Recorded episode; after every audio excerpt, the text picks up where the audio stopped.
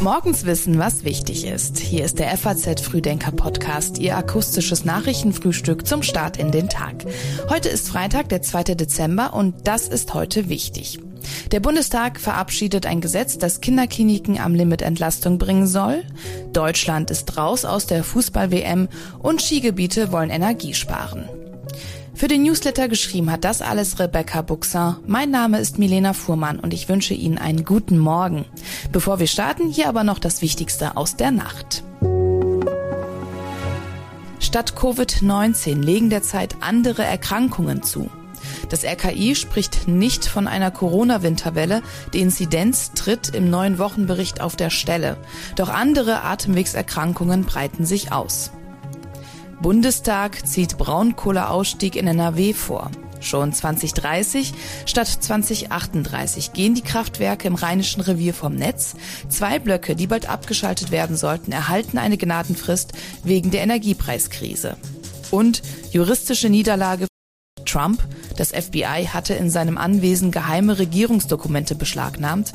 Er konnte nicht darauf bestehen, dass nur ein neutraler Sonderbeauftragter sie einsieht. Das stellt jetzt ein Gericht klar.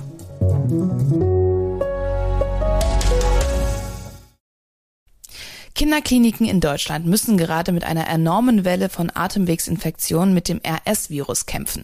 Sechs bis sieben Stunden Wartezeit seien aktuell in manchen Notaufnahmen keine Seltenheit, sagt der Präsident der Deutschen Gesellschaft für Kinder- und Jugendmedizin Jörg Dötsch. Laut einer Umfrage der Intensiv- und Notfallmediziner unter 110 Kinderkliniken waren am 24. November vor allem wegen Personalmangels nur rund 40 Prozent der Betten verfügbar. Eine Tatsache, die auch Gesundheitsminister Karl Lauterbach sehr besorgt. Wir werden mit einer Situation konfrontiert, wo in Deutschland weniger als 100 Intensivbetten für Kinder noch zur Verfügung stehen. Zahlreiche reguläre Stationen sind bereits voll belastet und wir sind absehbarerweise noch nicht am Ende dieser äh, Welle. Lauterbach kündigte deswegen Soforthilfe an. So soll unter anderem Pflegepersonal aus Erwachsenenstationen in Kinderstationen verlegt werden. Und die telefonische Krankschreibung bei Kinderärzten soll weiter möglich bleiben. Außerdem soll der Bundestag heute noch zwei Geldtöpfe beschließen. So soll es für Kinderkliniken 2023 und 2024 jeweils 300 Millionen Euro mehr in den kommenden Wochen ist laut dem Robert Koch Institut außerdem mit weiter steigenden Patientenzahlen zu rechnen. Was Eltern jetzt wissen müssen, das erfahren Sie über den Link in unseren Show Notes.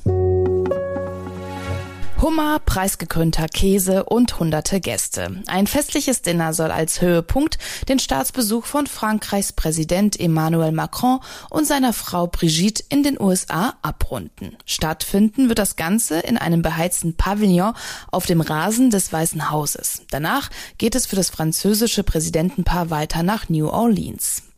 Macron und US-Präsident Joe Biden haben sich zuvor bei einer gemeinsamen Pressekonferenz einmütig gegeben. Nach dem mehr als zweistündigen Treffen reise er zuversichtlich zurück, dass sich ein gemeinsamer Ansatz finden lasse, sagte Macron.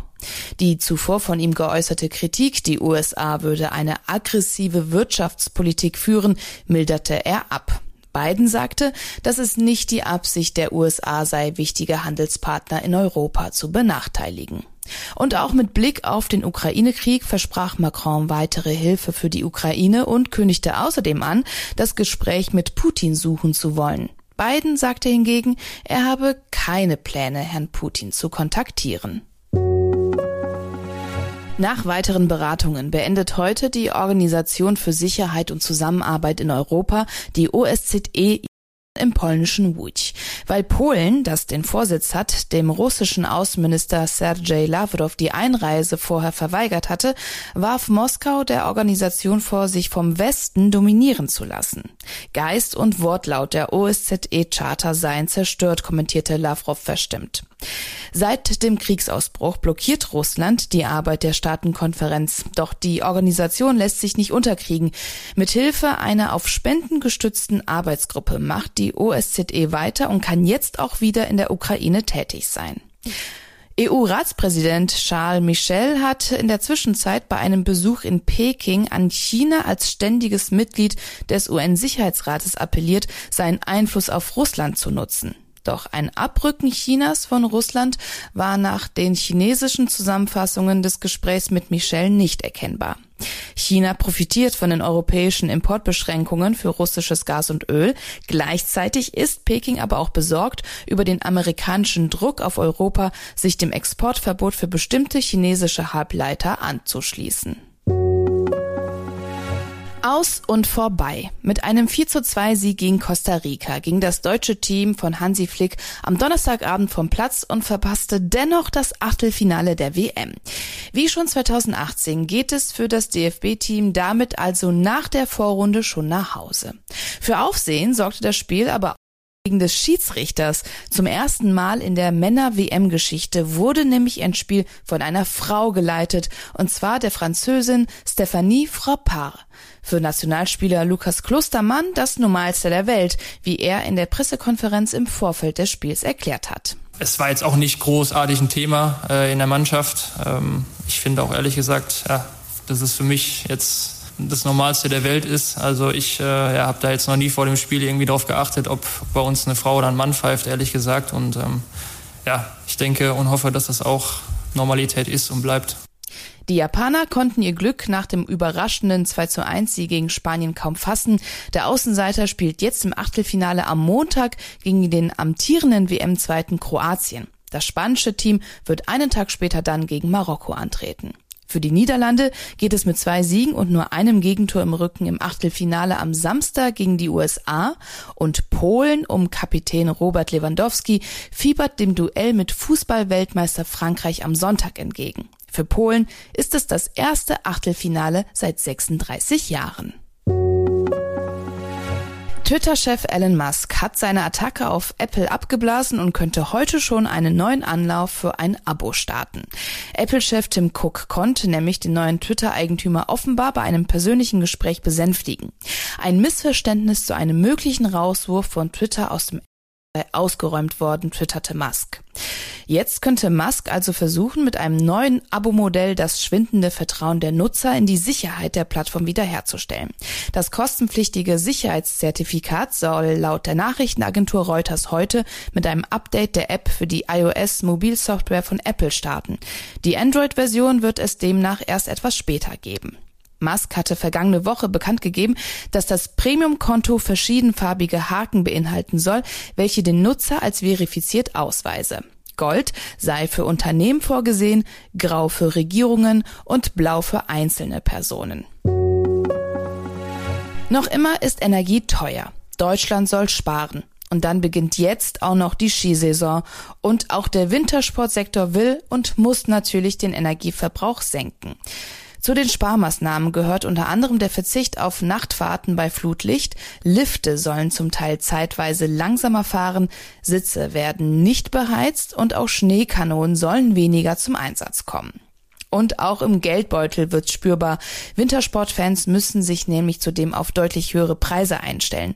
Im Schnitt wird der Skipass etwa um 10 Prozent teurer. In Winterberg setzt man auf GPS-gesteuerte Pistenraupen, die dafür sorgen sollen, dass nur genau so viel technisch erzeugter Schnee liegen bleibt, wie zum Skifahren benötigt wird. Nach Betreiberangaben spart man auf diese Art und Weise etwa 10 Energie. Umweltschützer hingegen gehen noch weiter. Sie fordern dieses Jahr sogar komplett auf Kunstschnee zu verzichten. Aktuell sind in Winterberg ohnehin erst zwei Pisten so präpariert, dass der Liftbetrieb losgehen kann. Aber immerhin, heute könnte es in Nordrhein-Westfalen zum ersten Mal in diesem Jahr schneien. Liegen bleiben wird der Schnee laut Meteorologen aber wohl nicht. Und auch auf der Zugspitze können Skifahrer von heute an die ersten Abfahrten machen. Mangelt Schnee aber auch erst einmal nur auf einer Piste. Und zum Schluss gibt es hier noch die Leseempfehlungen unserer Redaktion für Sie. Zu finden sind die Artikel alle online auf faz.net. In Politik heißt es, Finanzministerium erteilt Lambrecht scharfe Abfuhr. In der Wirtschaft lesen Sie freie Bahn für freien Handel zwischen der EU und Kanada. Und im Feuilleton empfehlen wir den Artikel Menschenfreund aus Riga, Nachruf zum Tod Meinhard von Gerkans. Das war der Frühdenker-Podcast am Freitag. Wenn Sie mögen, dann hören wir uns am Montag ab 6 Uhr wieder. Ich wünsche Ihnen jetzt einen erfolgreichen Tag und ein schönes Wochenende.